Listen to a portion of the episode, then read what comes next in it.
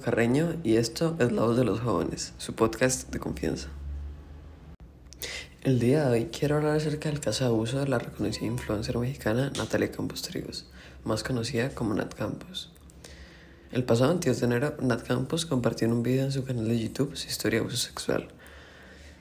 Como ya sabía, eh, no es raro para nosotros escuchar cada día historias de mujeres que han logrado alzar la voz para contar su historia y cómo eh, el vivir en una sociedad tan machista y tan violenta, especialmente hacia ellas, las ha llegado a afectar de distintas maneras. Eh, afortunadamente, en estos últimos años se les ha dado mucho más relevancia hacia todos estos casos de feminicidios, violencia de género, machismo, etc. Pero sigue sin ser algo que se, se haya resuelto ni mucho menos, sino que es algo que está latente y es una problemática más bien grave. Pero centrémonos más bien en el caso de la youtuber. En el video, eh, ella cuenta su perspectiva de la historia de abuso que sufrió hace algunos años por parte de Rix, otra influencer mexicana muy reconocida, cuyo nombre real es Ricardo. Nat cuenta que una noche decidió salir de fiesta con su grupo de amigos, como muchas mujeres realmente lo hacen, y pues no tiene nada de malo.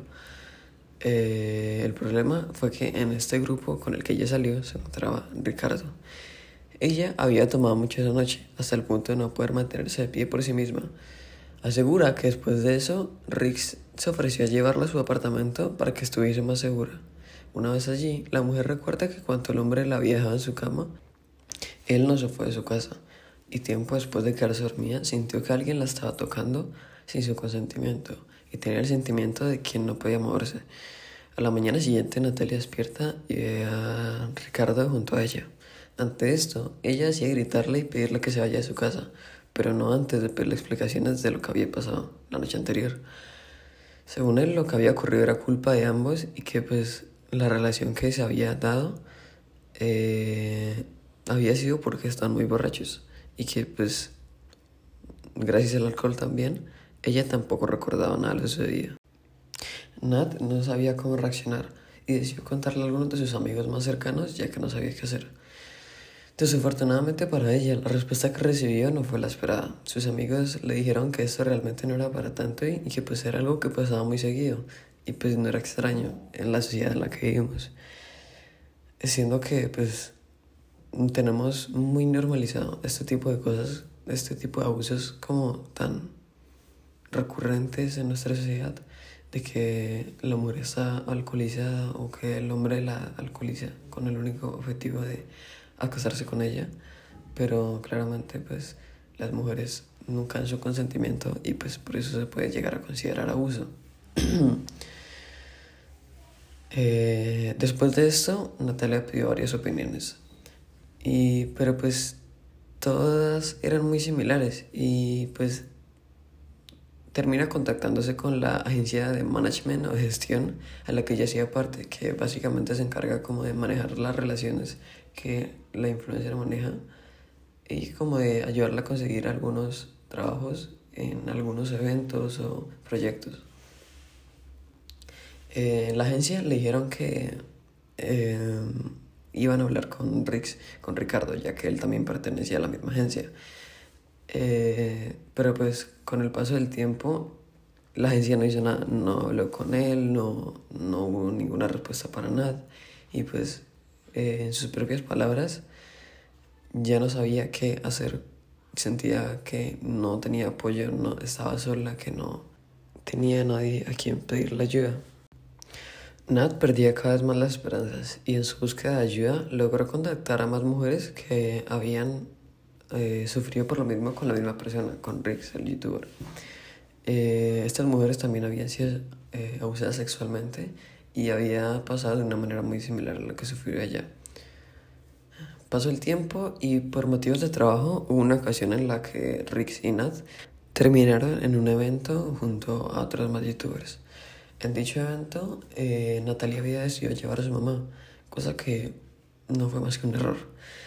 Natalia cuenta que en un momento eh, en el que Ricardo y pues realmente todos estaban tomando, eh, él de nuevo comenzó a insinuársele a ella y a su mamá, al punto en el que en un momento se dirigió a la, a mamá de Nat y le dijo, me voy a ir a masturbar pensando a ti. Eh, esta frase fue la que desató todo. En ese momento todos los que estaban alrededor, todas las personas y la gente de la agencia que eran los que habían organizado este evento, decidieron y se dieron cuenta de que realmente era algo grave y algo que estaba pasando. Y pues decidieron ya sentarse a hablar con Ricardo. Eh, um, después de un tiempo, no había recibido respuesta de la agencia y pues de, lo sucedido con su mamá y decidió renunciar ya que no sentía que la estaban apoyando ahí y que no era un lugar seguro para ella, siendo que Ricardo seguía en la agencia. Recibió la respuesta de, de su agencia de management que decía que eh, se sentían muy apenados con ella y que eh, iban a despedir a Ricardo de, de la agencia de management y pues que eh, sin ningún problema si ella quería podía volver. A lo cual ella se negó ya que seguía sintiendo lo mismo que tuvo que pasar algo de esta gravedad como que ella se tuviese que ir para que ellos hicieran algo. Eh, finalmente llegamos al final de esta historia. Y pues es que debido a todo el trauma psicológico que esta, que esta situación la había traído a ella, no fue hasta, no fue hasta hace tampoco, hace, hasta hace escasos dos meses, que ella decidió alzar la voz y denunciar. Denuncia que afortunadamente tuvo respuesta. Y el día de hoy, Ricardo, más conocido como Rick, se encuentra en prisión preventiva. Este caso eh, tiene algo muy peculiar y diferente a los demás eh, relacionados a abusos sexuales, feminicidios, etc. y es que se resolvió.